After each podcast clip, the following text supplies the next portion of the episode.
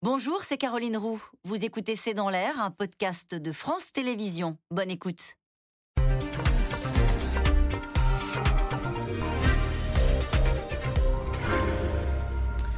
Bonsoir à toutes et à tous. Faut-il craindre une nouvelle pandémie? La variole du singe se répand en Europe et dans le monde. Sept cas confirmés en France, mais ce n'est peut-être que le sommet de l'iceberg, alerte l'OMS. Alors quel est ce virus? D'où vient-il? Comment se, transmet-il? Quelle est sa dangerosité? Quant au Covid, les autorités craignent un retour de l'épidémie à l'automne, mais déjà on constate une reprise très vive au Portugal, une sixième vague à la faveur d'un nouveau variant BA5. Le tout alors que nos hôpitaux font face à une vague très inquiétante de démissions qui laisse des services incapables de fonctionner. C'est le sujet de cette émission de ce C'est dans l'air intitulée ce soir Variole du singe, Covid, le réveil des virus. Pour répondre à vos questions, nous avons le plaisir d'accueillir le professeur Anne-Claude Crémieux. Vous êtes professeur en maladies infectieuses à l'hôpital Saint-Louis, membre de l'Académie de médecine. Docteur Benjamin Davido, vous êtes infectiologue, directeur de médecine de crise du Covid à l'hôpital Raymond Poincaré. Docteur Patrick Pelou, président de l'Association euh, des médecins urgentistes hospitaliers de France. Et enfin, docteur Agnès Ricaribon, vous êtes chef de service du SAMU 95. Je précise que vous avez présidé également la Société française de médecine d'urgence. Merci de participer à cette émission en direct. Professeur Anne-Claude Crémieux, première question d'abord, c'est quoi cette variole, cette variole du singe? D'où vient-elle et euh, où circule-t-elle? Alors, c'est un, virus qu'on connaît depuis euh, très longtemps, en réalité. C'est un virus qu'on connaît depuis euh, les années 50, avec des premiers cas qui sont apparus dans les années 70, essentiellement en Afrique. Jusqu'à présent, c'est une c'est une infection euh, qu'on rencontre essentiellement dans certains pays africains, de l'Ouest euh, ou euh, du Centre, euh, et les personnes s'infectent soit au contact avec des animaux malades, parce qu'il s'agit d'une zoonose, euh, encore une fois, soit en mangeant de la viande d'animaux infectés, soit beaucoup plus rarement, euh, il y a une transmission interhumaine. Et on sait, en tout cas d'après l'expérience qu'on a des pays en Afrique, que pour qu'il y ait une transmission interhumaine, il faut des contacts assez étroits. Autrement dit, c'est un virus tel qu'on le connaît euh, dans ces pays euh, d'Afrique qui euh, n'est pas très transmissible. Il faut des contacts étroits. Et la plupart des transmissions interhumaines qui ont été décrites dans ces pays-là sont des transmissions familiales. Alors bien sûr, il y a déjà eu des cas en dehors de l'Afrique, mais on trouvait toujours un lien avec un voyage. Et ce qui est tout à fait inhabituel dans ce qui se passe aujourd'hui, c'est qu'on a affaire euh, à euh, euh, une, circulation du virus dans des pays qui jusque-là étaient complètement indemnes, hein, les pays d'Europe ou d'Amérique, et surtout, on ne retrouve pas de lien avec un voyage d'un pays d'endémie. Ça veut dire quoi? Ça veut dire qu'il y a une transmission interhumaine dans ces pays. Et ça, c'est quelque chose de complètement nouveau. Encore une fois, euh, en Angleterre, par exemple, euh, on a le souvenir de un cas de transmission interhumaine qui était une transmission familiale. Donc c'est quelque chose de totalement exceptionnel, cette circulation qu'on découvre dans plusieurs pays jusque-là totalement indemnes. La deuxième chose qui est... Vous êtes en train de dire ce qui est nouveau, c'est qu'il se transmet d'homme à homme, ce virus, cette variole de la, du singe, alors qu'autrefois, c'était très rare. Autrefois, on sait que ça existait, mais euh, en tout cas, c'était un phénomène relativement rare. La deuxième chose qui est totalement inhabituelle, euh, c'est ce qu'on a décrit, c'est-à-dire que euh, ce virus s'est transmis essentiellement parmi les hommes ayant des rapports homosexuels, ce qui évidemment laisse entrevoir qu'il y a une transmission lors des rapports sexuels. On revient à ce qu'on savait, c'est-à-dire que les rapports sexuels avec des personnes infectées euh, qui notamment portent des lésions, euh, peuvent être contaminants parce qu'il s'agit effectivement de rapports étroits, mais c'est quand même la première fois euh, qu'on a, je dirais, autant de, transmissions lors de, de rapports sexuels qui ont été décrits. Donc on est un virus qui est connu, mais un phénomène totalement inhabituel. Sur sa transmission, d'homme à homme Hein, c'est ça qui interroge. sur sa transmission d'homme à homme dans des pays jusque-là indemnes sans lien avec l'Afrique, donc des chaînes de contamination euh, qui se sont formées, si vous voulez, euh, à distance, soit des animaux infectés euh, en Afrique, soit des personnes qui auraient pu être infectées en Afrique. Donc forcément une circulation du virus dans des pays dans lesquels mm, mm. il n'avait pas l'habitude de circuler. Et deuxièmement, effectivement, une transmission euh, auquel on n'est pas euh, Quand vous dites d'homme à homme, c'est genré, c'est-à-dire que c'est surtout les hommes et les femmes qui sont peu touchés par euh, Alors cette variole du singe Aujourd'hui, c'est clair. La plupart des cas qui ont été décrits dans les pays européens ou aux États-Unis, ce sont des hommes qui disent avoir des rapports sexuels avec d'autres hommes. Et donc, évidemment, c'est pour ça que ce qui vient à l'esprit, c'est que les rapports sexuels entre hommes peuvent favoriser cette transmission dont on ne sait pas du tout si on peut l'assimiler à une infection sexuellement euh, transmissible au sens propre, c'est-à-dire euh, véhiculée, euh, je dirais, par, par les rapports sexuels uniquement. Ce qu'on soupçonne, c'est que, en réalité, évidemment, les rapports sexuels sont des rapports avec des contacts et à travers des muqueuse ou une peau infectée, il y a transmission. Et là, encore une fois, ça nous rapproche de ce qu'on sait de ce virus, c'est-à-dire qu'il faut des contacts euh, étroits. Mais attention, ça c'est ce qu'on constate. Maintenant, il y a des choses qu'on ne sait pas. Euh, on ne sait pas combien il y a de cas.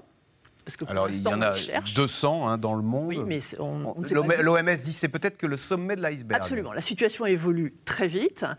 On ne sait pas très bien comment ce virus est arrivé euh, pratiquement simultanément sur ces différents territoires. Autrement dit, on se doute que effectivement, il est arrivé par des personnes infectées, mais on est quand même assez étonné, si vous voulez, de ne pas pouvoir remonter l'ensemble de la chaîne de contamination, ce qui là encore plaide en faveur d'une transmission sur, le, sur les territoires, mmh, mmh. jusque-là indemnes.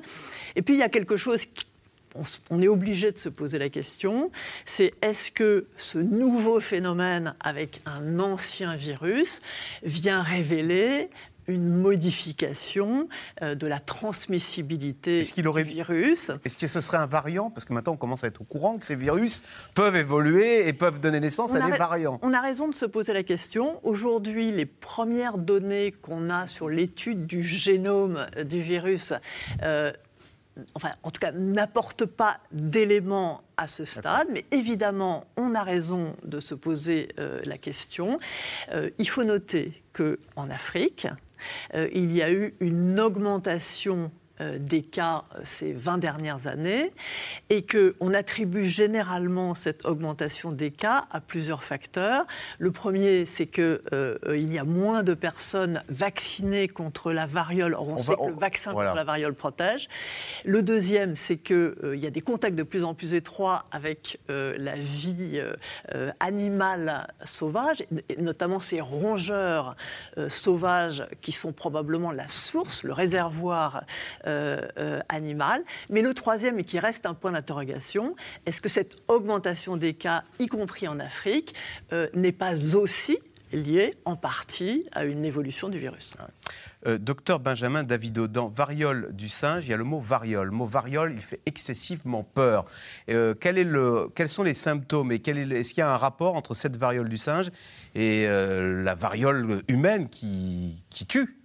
Hein d'abord, il faut rappeler que la dernière épidémie euh, de variole euh, qu'on connaît et sur laquelle justement on a pu expérimenter ces, vaccinations, c'est celle euh, du Kosovo, une épidémie du Kosovo dans les années 70, qui a représenté à peu près 175 cas, une trentaine de décès et qui a permis d'expérimenter ce type de, vaccination en anneau, qui est probablement ce qu'on va devoir refaire dans les semaines, dans les jours qui viennent et qui commence à apparaître. C'est la fameuse vaccination que les, plus de 50 ans ont sur là avec le. Alors, qui laisse une marque, là, un poinçon sur la peau? ça, c'est pour la tuberculose, ah, la BCG. Mais euh, quand on dit vaccination en anneau, ce n'est pas l'histoire de la BAC, c'est le phénomène de circonscrire en fait et de fonctionner, non pas comme on a fait avec le Covid, avec une vaccination de l'ensemble de la population, mais des cas contacts et d'évoluer en fait sur euh, des anneaux concentriques de plus en plus. Pourquoi? Parce que euh, cette maladie, comme ça a été très bien expliqué, vraisemblablement, elle touche des populations en particulier. Elle a des modes de transmission qui sont particuliers, même si on voit une recrudescence de transmission entre les individus qui n'existaient pas auparavant.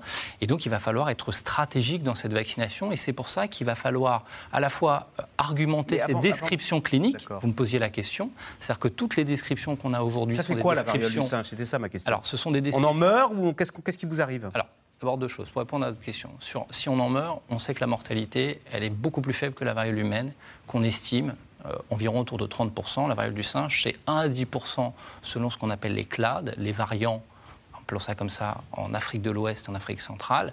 Schématiquement, c'est une maladie qui est peu létale, maladie qui guérit caricaturalement entre 14 et 21 jours, mais la particularité, en effet, puisque vous me demandiez la, la présentation clinique, et on a eu quelques cas, et notamment de grandes atypies, de grandes variations, c'est que toutes les descriptions sont variées sur les descriptions historiques qu'on connaît en Afrique, et dans les épidémies antérieures, d'ailleurs il y a une publication dans un grand journal, le Lancet, qui a rapporté les sept cas historiques anglais récents, avec des atteintes sur les paumes des mains, sur les paumes des pieds, ce qu'on appelle dans le langage médical des atteintes acrales, qui sont très évocatrices et qui peuvent mimer, pour des gens qui n'ont pas l'habitude, une varicelle, notamment lorsqu'on n'a pas la notion de quelqu'un chez des jeunes qui n'auraient pas été euh, en contact avec la varicelle dans l'enfance, voire de la syphilis.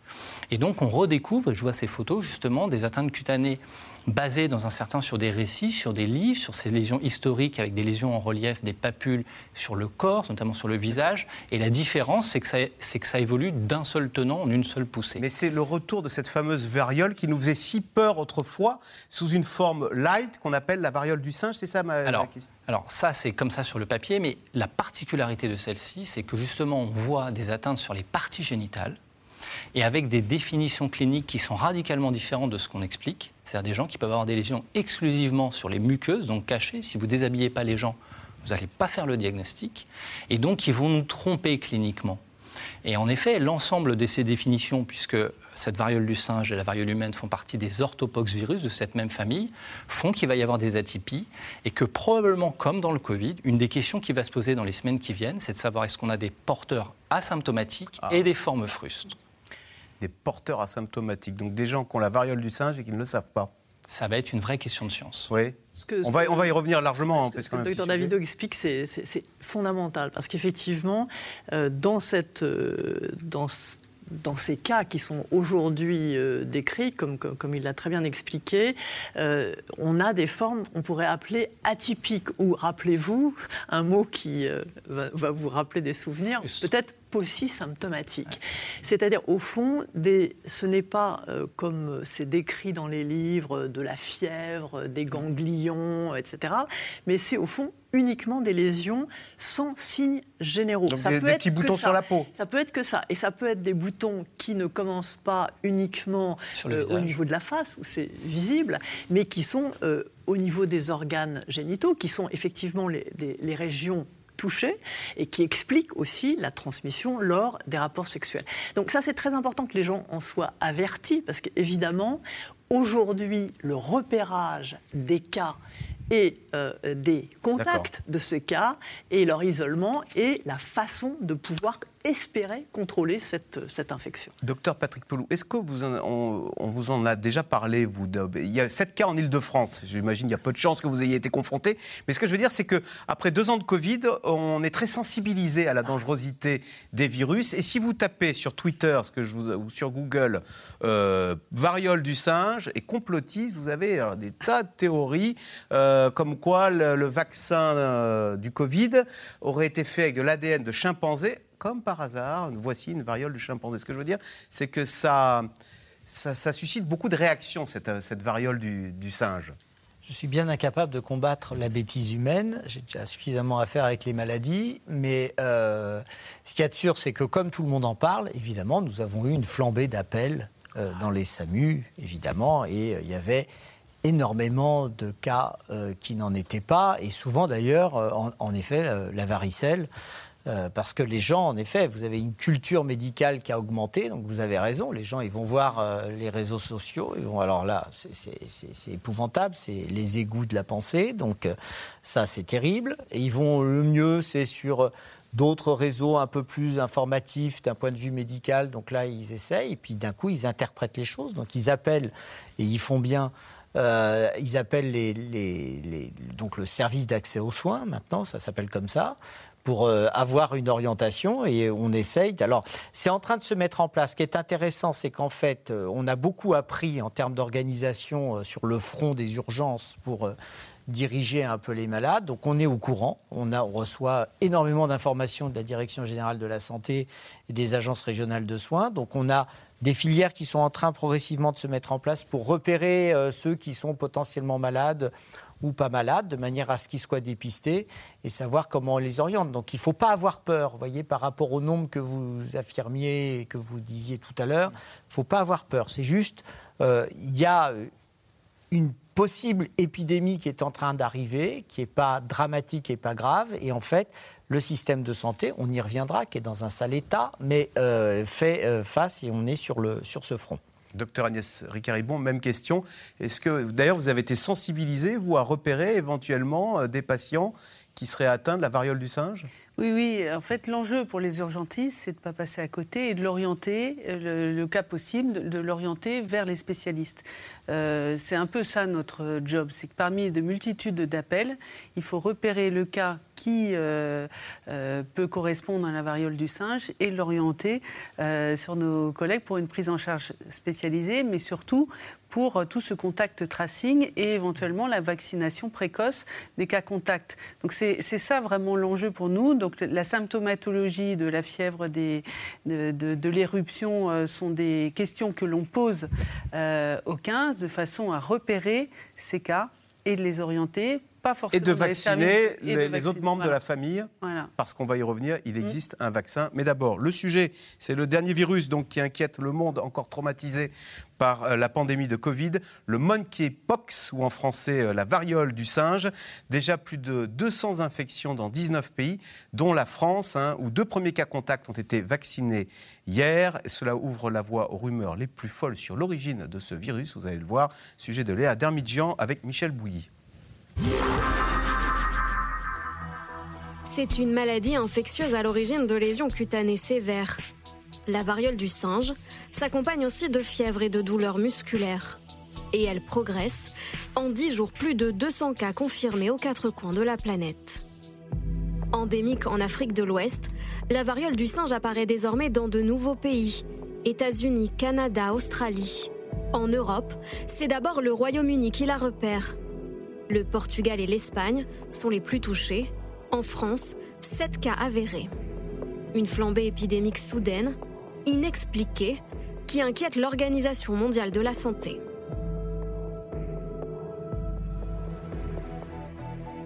Nous ne savons pas si nous ne voyons que le sommet de l'iceberg.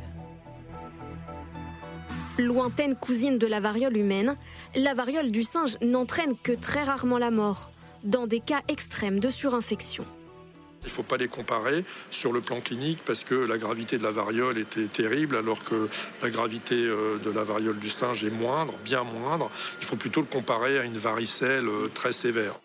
La variole humaine, l'une des maladies les plus virulentes de l'histoire. Des centaines de milliers de morts rien qu'en France et un virus éradiqué grâce à une campagne de vaccination obligatoire jusqu'en 1979. Ses bénéficiaires, les plus de 50 ans aujourd'hui, en ressortent protégés, y compris contre la variole du singe.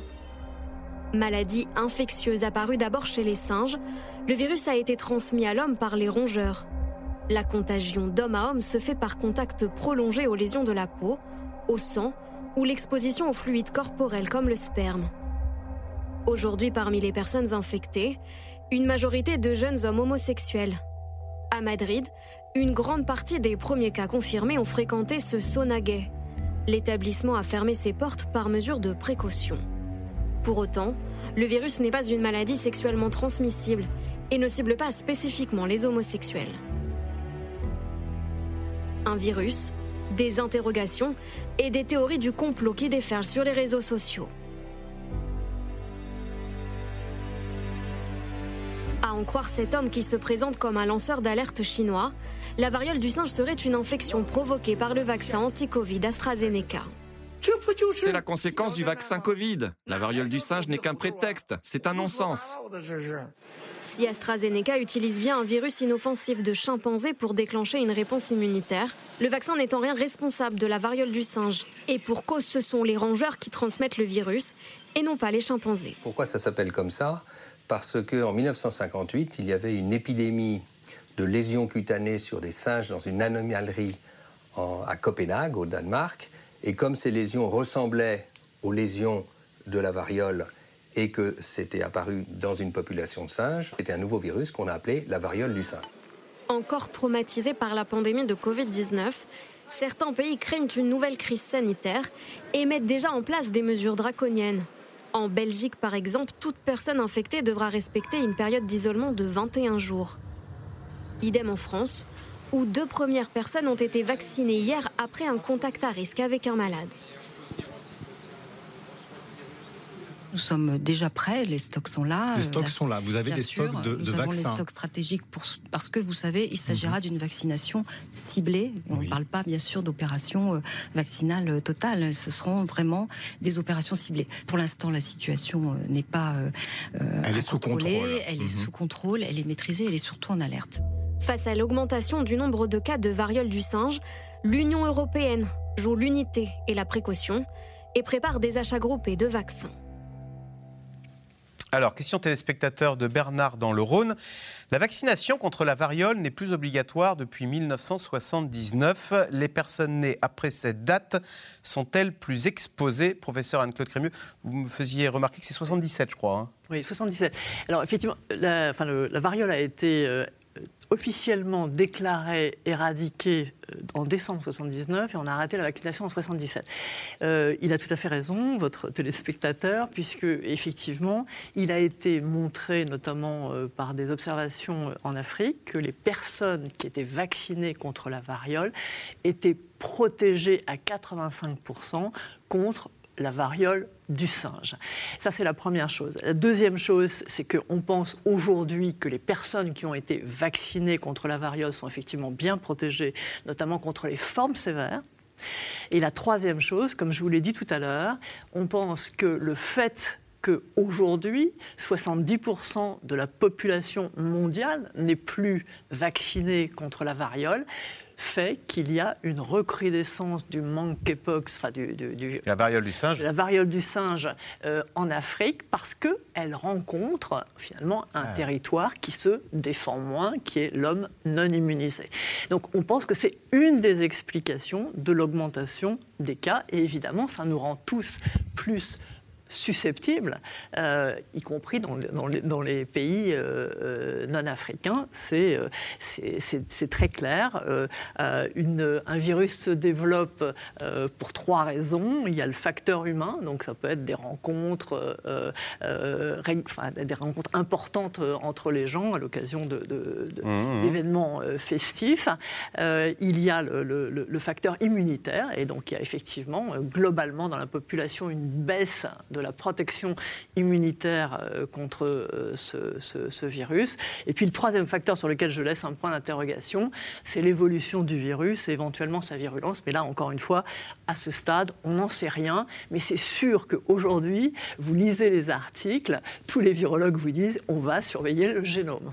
Alors, l'Union européenne prépare des achats groupés de vaccins docteur Benjamin Davido, ça veut dire que je ne comprends pas très bien, on dit que la variole est éradiquée, mais on a toujours des vaccins contre la variole qu'on estime éradiqués Bien sûr. Au cas où Alors, au cas où, oui, dans le sens où la variole est, considérée comme potentiellement un, micro-organisme dont on doit préparer pour des actes de bioterrorisme. Et donc, on a un stock stratégique de vaccins qui, là, va être manifestement déployé pour cette situation très particulière, et on le rappelait tout à l'heure, il est très important de faire ce contact tracing si on veut faire cette fameuse vaccination en anneau, parce que je le répète, la vaccination, elle ne va pas être proposée aux Français, elle va être proposée dans le cadre d'enquêtes à des cas contacts pour essayer de limiter la transmission entre les individus. Et ce vaccin, il existe, sans me tromper, il est fabriqué, je crois, euh, par les Anglais. Et euh, la question qui va se poser ensuite, c'est de voir, je pense à l'issue de cette pandémie de SARS-CoV-2, est-ce qu'on est capable de mettre au point rapidement des vaccins et ou des vaccins avec des nouvelles générations face à ce... Des vaccins ARN contre la variole, par exemple? La variole est, un virus à ADN, donc ça, c'est un défi, parce que le vaccin ARN, il fonctionne pour le SARS-CoV-2 car on a identifié la protéine spike. Donc, on, parlait justement de ce génome. Ce génome, il va être étudié de façon assez intéressante pour voir justement si on a des cibles privilégiées. On a une chance, c'est qu'on a un vaccin de variole humaine. C'est inédit dont on sait qu'il fonctionne dit de troisième génération, qui a beaucoup moins d'effets indésirables que le vaccin qui a été arrêté notamment dans les années 70 parce qu'il provoquait pour certains des formes sévères avec des effets indésirables euh, qui mimaient la maladie. Et donc je pense qu'on est face à une situation inédite dans le sens où c'est un véritable galop d'essai. Euh, tout à l'heure, on le disait, c'est presque digne d'un film hollywoodien, ce film alerte transmise par un singe qui va mordre un homme et qui crée comme ça en deux heures. Je ne suis pas sûr que ça va durer deux heures, mais euh, on voit bien, et on a un défi en réalité qui existe déjà. Tout à l'heure, je le disais, cette dernière épidémie de variole en Europe, en ex-Yougoslavie, qui a été maîtrisée en six semaines par cette vaccination. Et aujourd'hui, si on veut pouvoir maîtriser cette épidémie, il faut absolument pouvoir retracer les cas, avoir la description, pour pouvoir cibler les personnes les plus à risque. Juste une question, je n'ai pas très bien compris. Est-ce que c'est un retour de la variole par la fenêtre sous une forme, euh, sous un variant, où ça s'appelle la variole du singe, mais c'est un abus de langage. ça n'a rien à voir avec cette fameuse variole qui a tué euh, au Kosovo et qui faisait des, des enfin, euh, qui a tué énormément de Français, quoi. Non, c'est pas le même virus. On est d'accord. C'est la même famille, hein, c'est les virus, mais ce n'est pas le même virus. Donc, quand on parle de la variole du singe, on parle d'une infection euh, qui n'a absolument pas la même létalité, la même mortalité que, que la variole. On, a au maximum, d'après les descriptions, et encore une fois, ça reste des descriptions euh, essentiellement euh, d'après des cas qui surviennent dans certains pays africains, euh, c'est au maximum 10% de létalité, et encore, on n'en est pas du tout sûr. Aujourd'hui, à ce stade, dans les cas qu'il y a eu en dehors de l'Afrique, il y a eu zéro décès.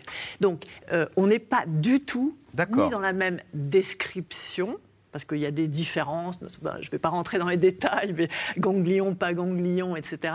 Mais ni surtout dans la même gravité. La varicelle, c'est la famille. C'était un variole aussi. Hein non. Oui, la varicelle, c'est encore une autre. je dis ça parce qu'en anglais, c'est smallpox, non? Oui, c'est vrai, vous avez raison. Et, pox, ça, veut dire varicelle, non Ça veut dire variole. Parce que ça donne des manifestations qui, à un moment donné, ont pu être euh, euh, confondues. Mais c'est encore une autre. Ah, c'est encore un abus de langage. Oui. Enfin, non, c'est pas un abus de langage. En tout cas, c'est une maladie différente. Je vous rassure tout de suite, la variole, qui était le fléau numéro un, n'est pas en train de revenir par la fenêtre. Ne revient pas par la fenêtre par contre, par contre une infection émergente. Mmh apparaît, dont il faut se méfier. Et j'insisterai aussi sur le fait que, de nouveau, ça met euh, euh, en, je dirais, ça met à l'épreuve mm. euh, nos systèmes d'arrêt d'une épidémie, comme ça l'a mis au départ du coronavirus. Est-ce qu'on est capable d'avoir en France un système testé, tracé, isolé qui va nous permettre de casser les chaînes de contamination Est-ce que ça ne met pas à l'épreuve notre rationalité? Parce qu'on devient très vite parano. On a entendu le mot bioterrorisme quand on parle de ça. Question d'André dans la loi Quant à la variole du singe, c'est reparti comme avec le sida dans les années 80. Les homophobes se déchaînent. Docteur Patrick Pelou, on a oublié comme le sida. Euh, rien à voir. Déjà que l'homophobie est un vrai problème en France, ne, mélangeons pas tout. Il faut, fuir ces, interprétations totalement idiotes. Ça n'a rien à voir. Ça vient d'être brillamment expliqué. Voilà, nous avons peut-être un début d'épidémie, une épidémie qui est en train de débuter. C'est très surveillé ne, ne, ne, montrons pas du doigt telle ou telle euh, population. Ça n'a rien à voir du tout. Vous, vous êtes souvent confronté à des théories fumeuses comme ça mais Tout euh le temps, mais tout le temps. Il suffit de façon de venir sur votre plateau, puis vous allez voir le déferlement qu'il va y avoir sur les, sur les réseaux sociaux. Euh, c'est inhérent, c'est-à-dire qu'on sort après deux ans avec le coronavirus où il a fallu euh, débattre, enfin si c'était possible d'ailleurs, c'était souvent impossible avec les antivax, c'est les complotistes qui ont, euh, qui ont continué et qui continuent encore, et c'est extrêmement difficile. La science a été chamboulée parce que quand vous opposez des arguments scientifiques à des gens qui sont complotistes, c'est vraiment euh, impossible de, discuter. Il n'empêche, docteur Davido, si j'ai bien compris, donc cette variole du singe ne vient pas du singe, d'après le reportage, viendrait plutôt de rongeurs. Est-ce que est-ce qu'avec la, réduction de la biodiversité, la déforestation, euh, il, faut, il va falloir se méfier dans les années à venir de ces virus qui sont dans le monde animal, dans le monde animal, et qui, on a l'impression, plus facilement aujourd'hui euh, viendraient euh, nous, nous infecter, et, il y aurait une plus grande perméabilité entre le monde animal et le monde des humains. Et attention, On a eu le Covid qui nous vient des animaux. On a aujourd'hui la variole du singe qui nous vient des animaux. Euh, est-ce que c'est une, question à étudier? Bah, Vous avez cité des exemples, il y en a d'autres. Il y a celui d'ailleurs du SARS-CoV-1 qui venait du monde abdominal, ce qu'on appelle les fameuses zoonoses. Et puis souvenez-vous, euh, cette épidémie qui nous a fait extrêmement peur, qui heureusement n'a pas créé une pandémie, qui est celle d'Ebola, transmise par la consommation justement inhabituelle de viande des brousses. Et donc on voit bien qu'il y a un réservoir de ces maladies qui d'ailleurs peut exister au sein des êtres humains. Je vous rappelle que pourquoi est-ce qu'il n'y a pas de réservoir majoritaire chez les êtres humains? C'est parce qu'on est tous vaccinés et qu'on est soumis à un certain nombre de vaccinations obligatoires et qu'on a réduit drastiquement la létalité et la mortalité chez les enfants.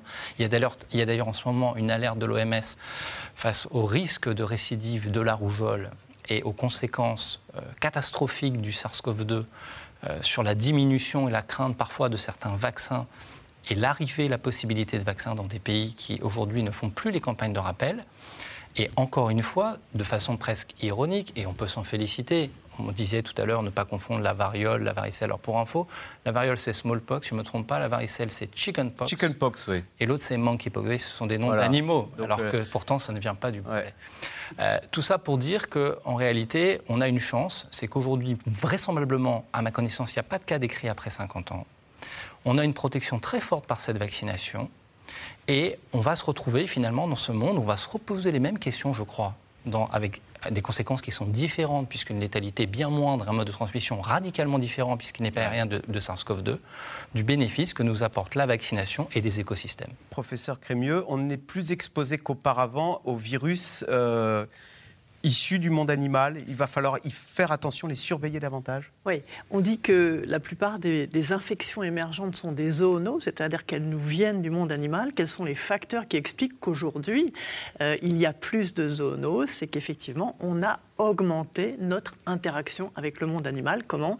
Parce qu'on va de plus en plus sur son territoire par la déforestation, par des villes, par des concentrations humaines, par l'urbanisation au contact de ces forêts euh, qui sont effectivement des réservoirs de virus dans la faune sauvage. Donc on favorise cette interaction et on l'a vu pour le SARS-CoV-2.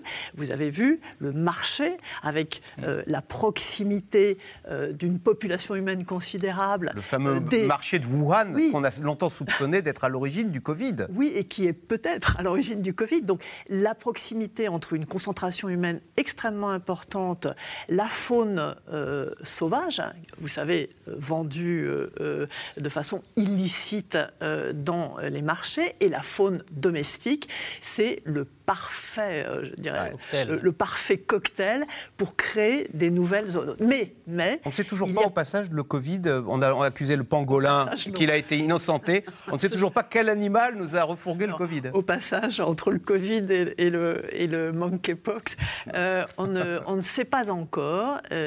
on ne sait pas encore comment il est arrivé, on pense qu'en réalité, l'événement, je dirais l'événement fondateur, celui qui est le passage de l'homme à l'animal, est probablement assez ancien, ce qui fait qu'il est difficile à retrouver. Un deuxième facteur qui est qui est assez fascinant, c'est la rapidité de diffusion de ces virus à travers la planète. Vous avez vu le SARS-CoV-2, vous voyez la variole du singe. C'est-à-dire que simultanément, dans l'ensemble de la planète, on s'aperçoit que le virus est déjà arrivé. Et ça, c'est quoi? C'est notre fragilité, c'est la fragilité du monde moderne, c'est l'interconnexion incroyable, évidemment. Mmh. Alors, surtout ne pas baisser la garde, hein, c'est le message du chef de l'OMS cette semaine, toujours méfiant après deux années de crise Covid. Alors que les restrictions ont été levées dans de nombreux pays, les cas continuent d'augmenter, les cas de Covid, euh, avec un nouveau variant qui vient même de déclencher une sixième vague au Portugal. Sujet de Laszlo Labert et Benoît Thébault. À Pékin, la peur du Covid-19 plane toujours sur la ville. En pleine nuit, les espaces publics sont barricadés pour empêcher la population de se regrouper. Partout des panneaux comme celui-ci, mais les Pékinois ne veulent plus les voir. Après deux ans de restrictions, l'envie de respirer est trop forte.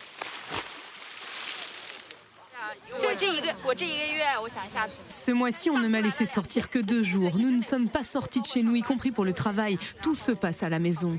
Nous avons enfin un jour où nous pouvons nous retrouver.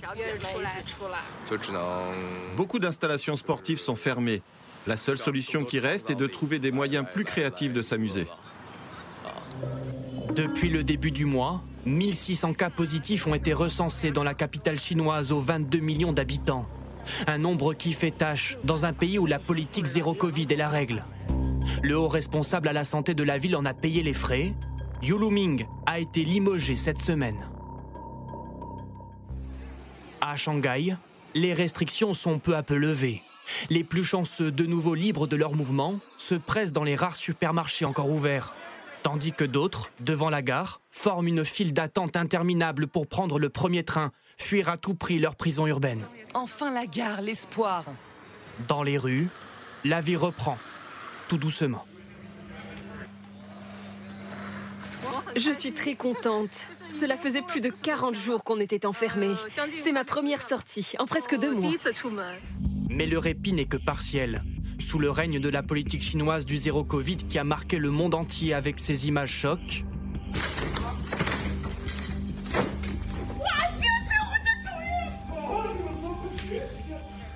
la population n'est autorisée à sortir que quelques heures par jour seulement.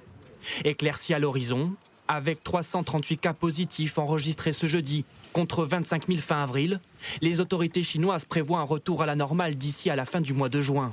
Certains lycéens et collégiens pourront même bientôt retourner en classe. De l'autre côté du globe, l'un des deux mutants identifiés en Afrique du Sud en début d'année commence à se propager en Europe. Le variant BA5 est devenu dominant au Portugal. Les médias portugais parlent déjà d'une sixième vague. Plus de 157 000 infections détectées entre le 10 et le 16 mai. Une hausse de 58% en une semaine. Face à cette flambée de cas, les médecins du pays sont en état d'alerte. En réalité, il pourrait y avoir le double de cas. La mortalité devrait encore continuer à progresser.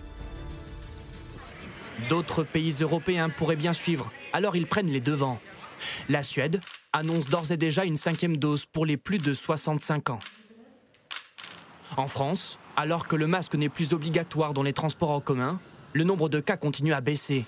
Mais la haute autorité de santé recommande une campagne de rappel vaccinal pour les populations fragiles dès cet automne, une période jugée à haut risque par le gouvernement.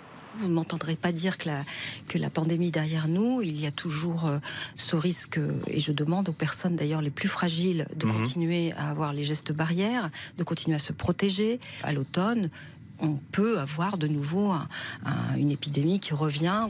Le pire serait alors à craindre pour les services d'urgence français, sortis épuisés de deux ans de crise Covid.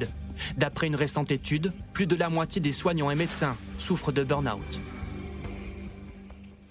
Euh, docteur Agnès Ricari, bon, petite prise de température. Et vous avez toujours des appels concernant des cas de Covid au 15. Quel est le profil de ceux qui vous appellent et quelle est la gravité de leur cas? Alors, on a toujours des appels, l'épidémie n'est pas finie. Euh, la majorité des appels sont des patients qui ont des symptômes de fièvre, euh, de tout, mais qui relèvent de la médecine ambulatoire, c'est-à-dire qu'on fait en sorte qu'ils soient orientés vers leur médecin traitant et pas vers l'hôpital. Euh, dans mon service, c'est c'est une dizaine de patients qu'on transporte vers les urgences par jour pour des symptômes un peu plus graves ou pour des fragilités particulières. Mais il y a des formes graves quand même sur les non-vaccinés, il faut, faut le rappeler, et puis euh, également sur des vaccinations euh, tardives. Des non-vaccinés, ce sont des gens qui ont traversé ces deux années sans jamais avoir la maladie, sans jamais s'être fait vacciner, et là, boum, Ouais. ça leur tombe dessus au moment où on n'en parle plus. Ouais. Mais il y a aussi des vaccinés il y a longtemps, ceux qui ont- sont Ah oui. fragiles. Euh, voilà. Mais on a assez peu de formes graves. On a essentiellement des formes qui peuvent se gérer par la médecine de ville sans avoir recours au pla- au plateau technique hospitalier. Hum, Benjamin Davido, pourquoi cette reprise euh, au Portugal? C'est un petit pays, 10 millions d'habitants. Le Portugal, ils ont 61 000 cas pour la journée d'hier, ce qui est euh, énorme. On parle d'un nouveau variant, comme si le cauchemar reprenait euh, par euh, ce pays-là, ce pays européen. Alors rappelez-vous d'abord, euh, il y avait eu à un moment donné euh, ce fameux cauchemar dont vous parlez qui s'était produit avec le variant brésilien. Il y a une proximité avec le Portugal et un certain nombre de pays. Tout à l'heure, on a évoqué justement cette circulation des agents infectieux. On a parlé de la variole du singe, du transport en avion. Et aujourd'hui, la vérité, c'est qu'on a tourné en, en quelque sorte une certaine page de ce Covid que le monde d'avant a repris aussi le dessus et que ce virus, il circule, qu'il y a un décalage aussi qu'on voit très bien entre l'Asie que vous avez montré, qui subit une vague avec une circulation du virus importante pour des raisons de vaccination beaucoup plus hétérogènes qu'en Europe, et puis euh, les pays comme le Portugal, absolument, qui étaient les très bons élèves, qui ont vacciné plus de 50% des enfants de moins de 12 ans, aujourd'hui se retrouvent avec une perte de cette protection vaccinale pour un certain nombre, et c'est pour ça, vous l'avez montré dans votre documentaire, qui va être important, et je rejoins ma collègue, de protéger en particulier les plus fragiles pour éviter des vagues successives avec les enjeux dont on parle aujourd'hui, qui sont plusieurs menaces d'agents infectieux. Alors, Anne-Claude Crémieux, la Haute Autorité de Santé recommande une cinquième dose à l'automne pour les plus de 65 ans et les personnes avec comorbidité. Pourquoi on ne dit pas, bah allez-y, refaites-vous vacciner avant l'été, là, puisque ça revient, et puis on sera tranquille, ce vaccin, il, est, euh, euh, il fonctionne alors, si on prend l'exemple du Portugal, on peut aussi reprendre celui de, l'Afrique du Sud, qui a un peu d'avance sur, euh, euh, sur l'Europe, où vous savez qu'ils ont eu euh, une vague BA4, BA5, qui, a qui était une vague postérieure à leur première vague Omicron, qui était en janvier. Donc, une petite vague BA4, BA5 qui s'est produite là, tout, tout récemment. Mais en fait, ça a été ça a été une petite vague. Elle a été finalement assez euh, rapidement contrôlée et elle n'a pas donné lieu à des hospitalisations et des décès. Pourquoi? Quel est le facteur majeur qui explique que de vague en vague, les choses se passent beaucoup mieux? C'est l'immunité de la population. Ah. C'est l'immunité vaccinale associée à l'immunité naturelle, puisque malgré tout, on s'infecte, puisque les vaccins protègent assez mal contre les infections, mais ce cocktail euh, vaccinal plus euh, euh, immunité naturelle. Ça s'appelle l'immunité hybride et c'est très protecteur contre les formes sévères. Et maintenant, ce que l'on mmh. demande, ce que l'on souhaite, quelle est la stratégie, c'est pas d'éviter les contaminations, c'est que ces vagues se passent bien, autrement dit qu'elles donnent peu de formes sévères peu de décès. Pour ça, il faut garder ce niveau d'immunité à, euh, un niveau suffisant pour les éviter. Qu'est-ce qu'on sait? C'est que effectivement, ça peut décroître. Encore une fois, ça peut décroître parce qu'il y a eu une belle surprise. C'est que finalement, alors que effectivement l'immunité décroît un peu, la dernière vague, y compris en France, a donné assez peu de formes sévères. Donc, l'immunité contre les formes sévères, elle tient pas si mal. Simplement, et c'est logique, les gouvernants appliquent le principe de précaution. Euh, on sait qu'en automne, la saison est favorable pour une nouvelle vague parce qu'on va de nouveau à l'intérieur, parce qu'il fait plus froid. Et par conséquent, on n'a pas envie d'avoir une vague d'hospitalisation. Et donc, on sait que ce vaccin est bien toléré. On va le faire aux personnes les plus fragiles. Donc, maintenons ce niveau d'immunité qui nous protège contre les formes sévères. Euh, docteur Patrick Pelou, est-ce que on considère, vous considérez qu'on a quand même tourné la page là, du Covid? Non, vous allez dire non? Du tout.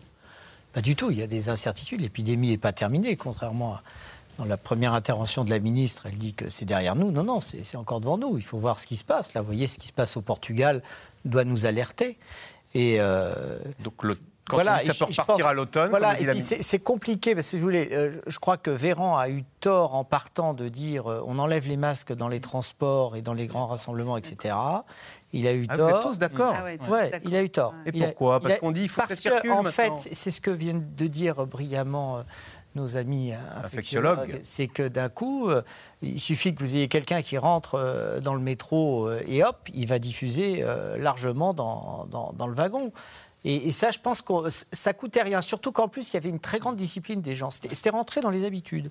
Et moi, c'était formidable hein, de voir l'observance du port du masque. Mais, mais quel dommage Mais qu'est-ce qui. Enfin, D'ailleurs, il y a le retour du coup des, maladies euh, annexes, des, oui, oui, des, ça, des gastro, etc. parce que... oui, oui, mais mais si vous voulez, c'est dommage. Et du coup, ils auront peut-être plus de mal à redire aux gens dans quelques temps, il va falloir remettre les masques dans les, dans les transports. Et moi, je pense qu'ils ont eu tort. Mais bon. Une petite lueur d'optimisme. Euh, il y a eu des études, notamment en Angleterre, qui ont montré qu'en réalité, euh, même si on disait aux gens d'enlever les masques, quand on leur redemandait de les mettre, au fond, il n'y avait pas d'érosion de la On l'a fait, on peut le refaire. Exactement. On, parle, c'est une très bonne nouvelle. On, parle des masques, mais ce que je trouve Mm. attristant aussi, c'est que le gel hydroalcoolique a disparu. Ça, c'est dommage. voyez, et euh, il, a distribu- il a disparu des restaurants, des, des- des toilettes, euh, un, un- un petit peu partout, il a disparu. C'était juste une question euh, d'hygiène, d'ailleurs globale, ce qui nous rendait tous service, puisqu'on voyait diminuer, en effet, les, les- les infections saisonnières. Bon, ben voilà, c'est- c'est juste remettre un, un- un bon curseur de prévention, parce que l'épidémie n'est pas terminée. En tous les cas, le personnel de santé est ressorti essoré de ces deux années euh, de Covid. On sait que beaucoup d'ailleurs euh, jettent l'éponge hein, et renoncent euh, à travailler à l'hôpital. Euh, il y a un autre problème qui se pose en matière de santé publique, ce sont les déserts médicaux. En France, plus de 5 millions de personnes n'ont pas de médecin traitant. 5 millions de Français. Un habitant sur quatre dans le département du Loiret, c'est l'un des départements les plus mal pourvus en médecins traitants de France. Et vu l'âge des médecins qui y exercent, eh bien la situation va encore se dégrader. Vous voyez ce reportage dans le Loiret d'Aubery Perrault et Ariane Morisson. CHU de France, vous avez donc une vue d'ensemble. Comment va l'hôpital français? Ce débat à la radio, Max Fleury le connaît bien. Il vit la situation au quotidien. Pour ce médecin généraliste de 63 ans, la retraite, ce n'est pas pour tout de suite. Euh, On aime les gens, euh, voilà, c'est euh, des patients qui sont devenus des amis. euh, on peut pas leur dire du jour au lendemain, voilà, bah, bah, débrouillez-vous. hein, moi, c'est, moi, je pars à la pêche. hein, c'est fini pour moi. Pas question d'abandonner ses patients. Depuis un mois, il fait même du rab une fois par semaine, en accueillant ceux qui n'ont personne à qui s'adresser. Bonjour, je suis docteur Fleury. Allez, venez. Vous connaissez pas, hein, vous êtes jamais venu venez. Frédéric et son fils Anatole n'ont plus de médecin depuis des mois. Une longue traversée du désert médical. Il est, il est mort, votre médecin Il est parti il, est, il est parti. Il est parti. Ah là là. Ça vous étonne ce genre de situation? Euh, bah non, c'est- on voit ça tous les jours. Vous savez, un médecin qui a, allez, on va dire qu'on a entre 1500 et 2000 patients dans notre liste. Bah, le jour où je pars, il y a 2000 patients sur le trottoir qui n'ont pas de médecin. Alors qu'est-ce qu'il a, Anatole? Ah Allez, tu t'allonges là? Vas-y, monte comme un grand. Dès 8h du matin, faut appeler. Ça te fait mal? Mais pas à 8h01, 8h, parce que sinon, c'est déjà les lignes sont déjà prises. Et puis après, bah, insister, insister. Et puis bah, au bout d'un moment, on, a- on arrive à avoir un rendez-vous. quoi. Mais si vous appelez à 8h15, c'est fini. quoi. Est-ce que ça te fait mal tout ça? Non. Le petit bonhomme, bah, il a une belle angine. On dirait pas comme ça parce qu'il a absolument pas mal à la gorge, mais il a une, amygdale comme ça qui est toute rouge avec un point blanc. Et donc, bah, il faut le traiter, ça va pas partir en soufflant dessus. hein. Des visages qu'il ne connaît pas et des patients à qui il a de moins en moins de temps à consacrer. Loin de l'image du médecin de famille qu'il défend. Un petit fer par naissance. Et euh, l'autre jour, les, parents étaient là en consultation pour le, bébé, parce qu'ils me disent Bah, Ça fait tellement longtemps qu'on se connaît, euh, finalement, maintenant, vous êtes un peu comme euh, de la famille.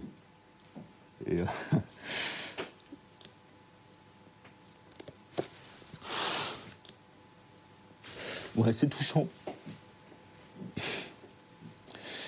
Et euh, c'est ça qu'il faut comprendre, c'est que le, le médecin fait partie de la famille des gens. Dans cette maison médicale d'Orléans, territoire où un habitant sur quatre n'a pas de médecin traitant, où les urgences traversent une crise inédite, le désarroi s'entend au standard. Malheureusement, j'aurais pas de créneau d'urgence, madame, à vous proposer avec notre gastro-entérologue. On en est arrivé en premier rendez-vous à la semaine du lundi 27 juin. Et la colère en salle d'attente. On ne pense pas à tous ceux qui sont isolés, qui ont un besoin d'un médecin. On leur dit d'aller, euh, de descendre sur Paris, de monter sur Paris, Toulouse. Mais si on n'a pas les moyens, on fait comment? Bah, t'as juste le droit, c'est de te taire et de crever dans ton coin. Oui, l'État qui fait rien, qui ferme les yeux, c'est pas possible. On est littéralement abandonné et pourtant, euh, Orléans est passé en métropole, hein, mais on n'a que le nom. Face à cette situation, Emmanuel Macron a promis de faire de la santé son grand chantier. Derrière les sourires, l'amertume de cette équipe qui a écrit au président. Inégalité territoriale, numerus clausus, les difficultés d'aujourd'hui étaient prévisibles hier. Moi, quand je me suis installé, on savait que dans les années 2020, ça allait être terrible. On y est et on n'a pas encore, à mon avis, atteint le fond de la piscine. Donc, c'est-à-dire, on le voit bien avec les collègues, euh, en, un an ou deux, ça se dégrade de plus en plus. Pour résumer ça et pour résumer, pour dire bah voilà un peu le degré d'importance euh, qu'a la santé aujourd'hui euh, vis-à-vis de nos politiques, c'est euh, le débat entre Marine Le Pen et M. Macron, 7 minutes en 3 heures de débat. 7 minutes en 3 heures de débat, je sais pas. Je crois que c'est pas un grand chantier apparemment la santé. Hein. Si, ça, si ça ne vaut que 7 minutes. Hors des plateaux télé, ces médecins assurent avoir des solutions de terrain pour guérir un secteur de la santé aujourd'hui bien malade. Euh, question téléspectateur de Dr Agnès Ricaribon, c'est Alice dans le Finistère. Est-il normal de faire plus de 30 km pour aller consulter son médecin généraliste? Et je suis chanceuse, j'en ai un. Parce que du coup, quand on n'a plus de médecin généraliste, où on va?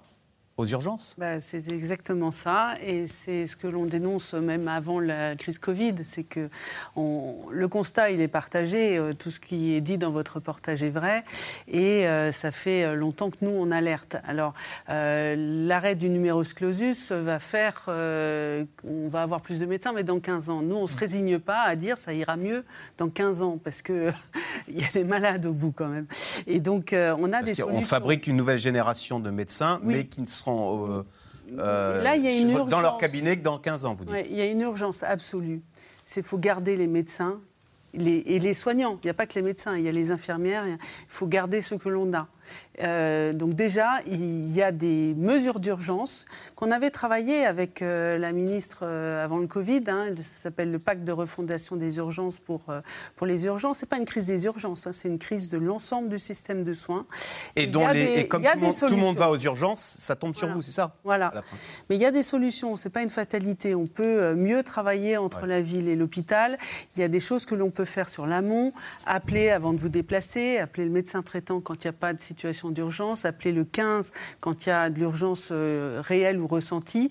Et nous, on essaye de faire en sorte que les patients utilisent le mieux le système de soins actuel. C'est-à-dire que le système de soins, il est à bout de souffle aussi bien en ville qu'à l'hôpital, aussi bien dans les étages que dans les urgences. Et il faut au moins essayer de faire en sorte de mieux l'utiliser pour les patients qui en ont le plus besoin. Docteur Benjamin Davido, est-ce que si, il ne faut pas se voiler la face, il y a des territoires où les médecins ne veulent pas aller parce que euh, c'est pas très intéressant d'aller travailler au fin fond de la campagne où on gagne rien. Euh, les, les enseignants, ils sont affectés, on les force. Il n'y a pas de désert scolaire. Bah, il y a des déserts médicaux. Parce qu'il y a des régions qui n'attirent pas les médecins, qui n'ont pas envie de bosser là-bas. Ils préfèrent être dans les beaux cabinets des beaux quartiers parisiens. Alors, je pense que c'est plus compliqué que ça. Moi, je fais partie de cette, jeune génération. Est-ce que, ce que je dis est un peu vrai aussi, mais c'est peu dit? Vous savez, historiquement, euh, on se charrie entre médecins lorsqu'on passe le, concours de l'internat pour dire euh, si tu n'es pas, si tu es pas le meilleur, tu n'iras pas à Paris et dans les grandes villes. Donc c'est comme ça que ça fonctionne. Euh, la, réalité, c'est que je pense que la pratique de la médecine aussi a radicalement changé. il y a aujourd'hui de plus en plus de patients qui aussi attendent des médecins une médecine de service, sans parler du syndrome d'Octissimo. Et les, gens, on arrive vers une médecine de soins tertiaires. Et les jeunes médecins aussi ne veulent plus travailler seuls, faire des heures, travailler 60 heures par semaine. Euh, je crois que la société a évolué et la réalité, c'est que ces jeunes médecins veulent travailler souvent en groupe, dans des cabinets de groupe pour les médecins généralistes, ne pas être isolés, avoir un spécialiste à portée de main et que les activités aujourd'hui se déplacent.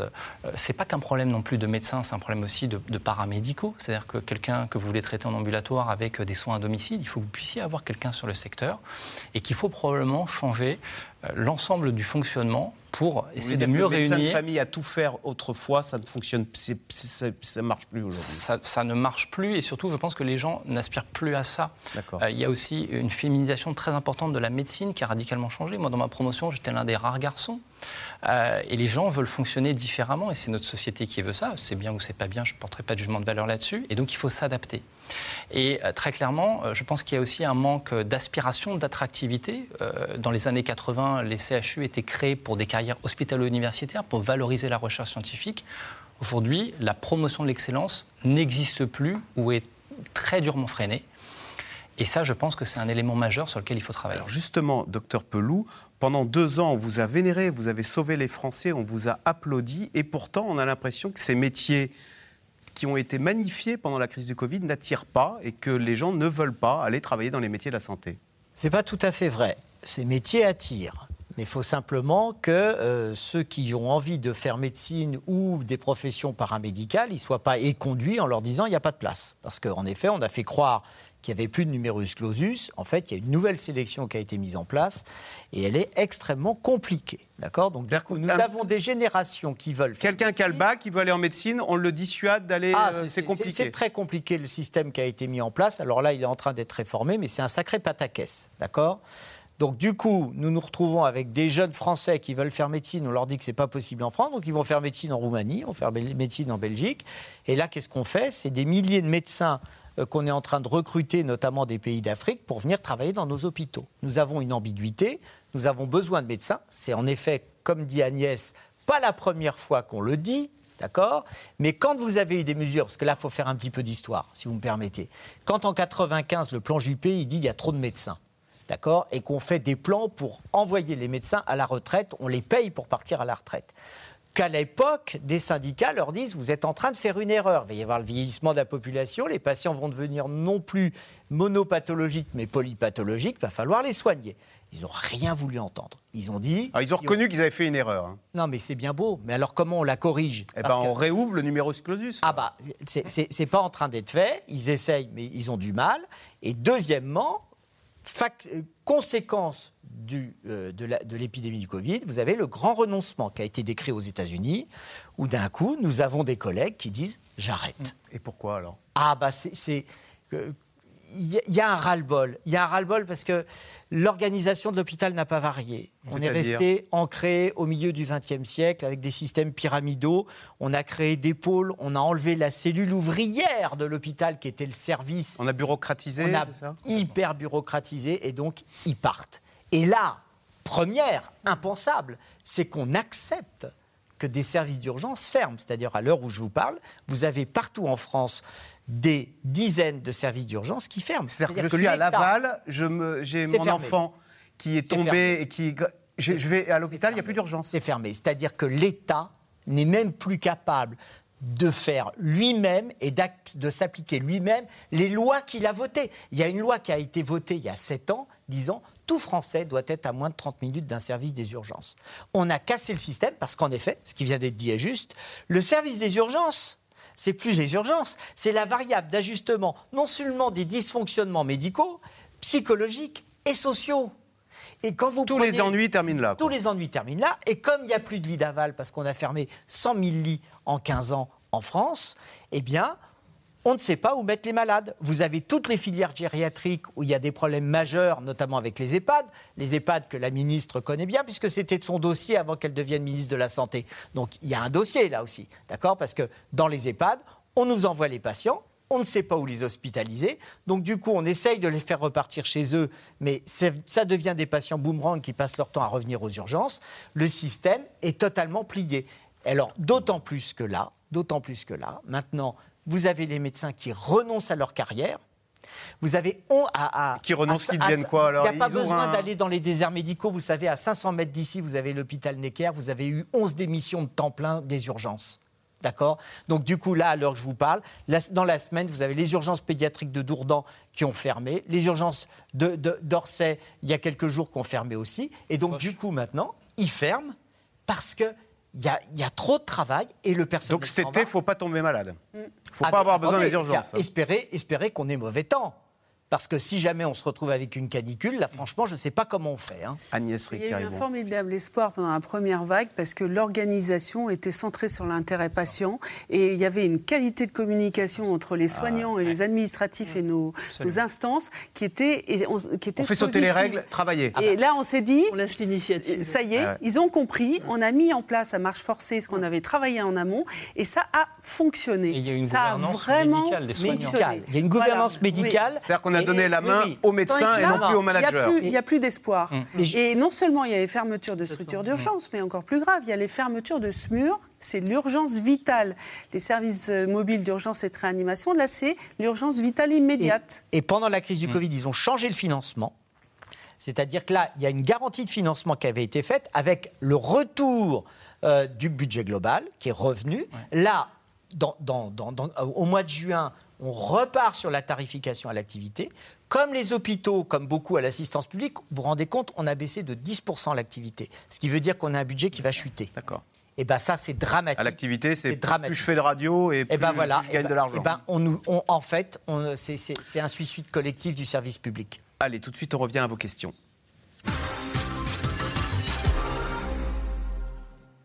Alors, euh, tiens, ça va pas vous plaire, ça. Question de Régis en Côte d'Or.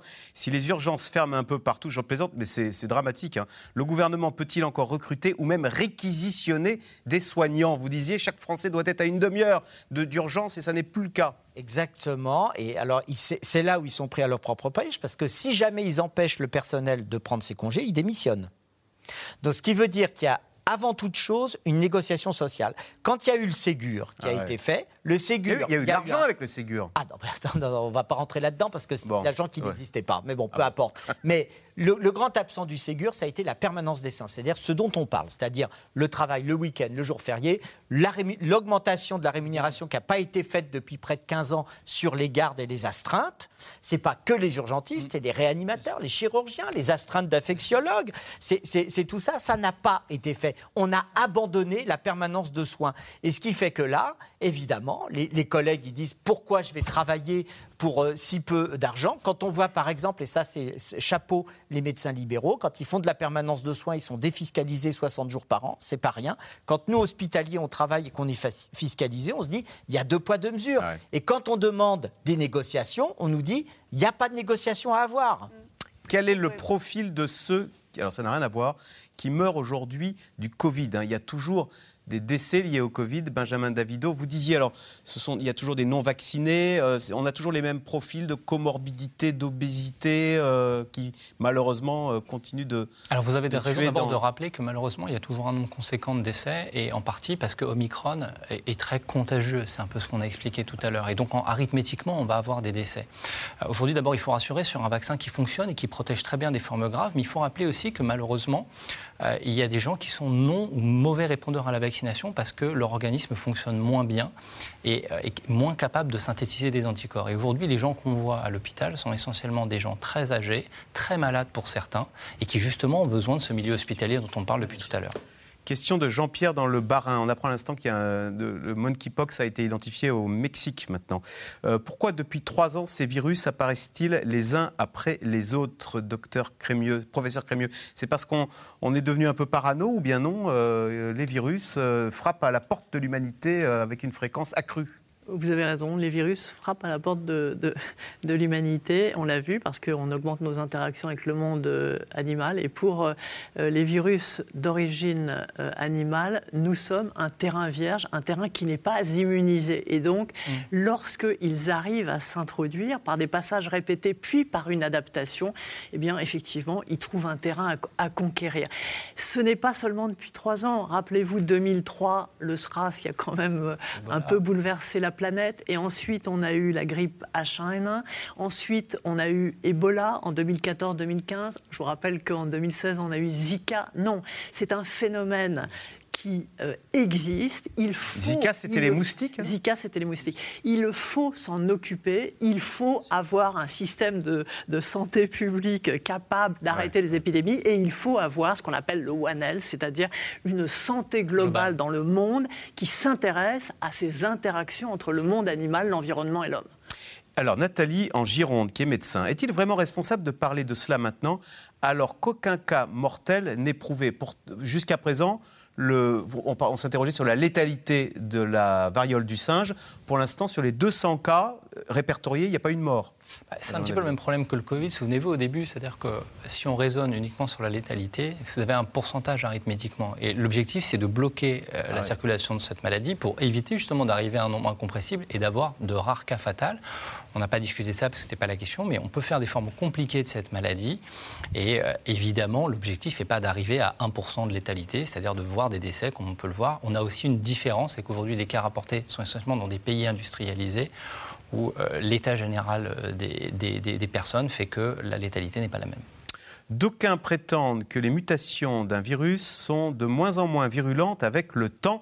Est-ce vraiment le cas? C'est Georges à Bruxelles qui s'interroge. C'est vrai qu'on avait le Delta qui était très virulent, là on a le Omicron qui est moins virulent. Est-ce qu'on peut espérer, docteur Crémieux, qu'au au fil des variants, à la fin, ce soit un rhume Ce alors- Covid qui nous a euh, fauchés C'est assez intéressant parce qu'en réalité, ça, remonte à des observations, je dirais, empiriques, hein, sur les, de, de, dire que, au fond, quand un virus euh, s'installe dans la population, eh bien, il va perdre de sa virulence. Et on expliquait ça de manière un peu anthropomorphiste en disant, il perd de sa virulence parce que s'il tue sa victime, il peut plus se transmettre. Plus transmettre. En fait, ça n'est que la traduction d'une chose, c'est que lorsque le virus circule, l'immunité de la population augmente. Et on l'a vu très bien avec le SARS-CoV-2, quand l'immunité de la population augmente, les formes sévères diminuent. Mm. C'est pour ça que ce même Omicron, quand il va en Chine où il n'y a pas d'immunité, il fait des ravages et qu'ils sont obligés de subir ces confinements. Votre regard sur la situation en Chine? Alors, mon regard sur la situation en Chine, je dis la Chine a eu raison de tabler au départ sur le zéro Covid. La Chine, c'est une, c'est une densité de population inimaginable et une faiblesse du système de santé absolument considérable. Il ne pouvait pas se permettre ce que nous, on a eu, c'est-à-dire des vagues considérables que nos hôpitaux, on l'a rappelé, ont encaissé avec beaucoup de bravoure. Il ne pouvait pas se permettre. Par contre, l'erreur de la Chine, qui est, qui est, au fond un choix politique, a été de ne pas ah. accepter le vaccin américain de Pfizer. Car c'est ça qui leur manque aujourd'hui. S'ils étaient protégés contre les formes sévères comme nous le sommes, ils pourraient rouvrir. Et ils ont attendu ce qui, ils ont attendu leurs deux vaccins, car il y a deux vaccins chinois qui vont sortir, un vaccin protéique et un vaccin ARN messager. Le problème, c'est qu'ils arrivent trop tard. Leur nationalisme politique les perd. C'est ça. L'erreur a été finalement la politisation de la crise en Chine qui a fait qu'ils ne sont, se sont passés du vaccin, comme euh, D'ailleurs, aux États-Unis, l'erreur a été, comme vous le savez, nous l'avons largement commenté, la politisation euh, de la, de la crise entre les démocrates et les républicains. Alors, vous faisiez allusion au courage des médecins qui nous ont soutenus pendant tout ce Covid. Comment les services d'urgence et l'hôpital en général feront-ils si une nouvelle pandémie se répand, docteur Agnès Ricaribon bah, on est plutôt inquiet. Vous parliez tout à l'heure de réquisitionner. Pour réquisitionner, il faut, encore des soignants euh, qui soient disponibles. Et quand on a déjà dépassé les 48, 55 heures de travail par semaine, on ne peut pas réquisitionner plus. Et donc on est assez inquiet là-dessus et c'est pour ça qu'on dit il, vaut mieux, il faut mieux orienter le patient dans le système de soins pour essayer de mieux utiliser ce système de soins entre la ville et l'hôpital. Donc s'il y a quelque chose, on fait le 15 hein, avant d'aller euh, encombrer les urgences, même si... c'est quand même le grand chantier du gouvernement. Allez, merci beaucoup d'avoir participé à cette émission, c'était passionnant. Vous restez sur France 5, bien sûr, puisqu'à suivre, c'est l'hebdo. Et lundi, vous retrouverez Caroline Roux pour un nouveau C'est dans l'air. Bonne soirée sur France 5. À lundi.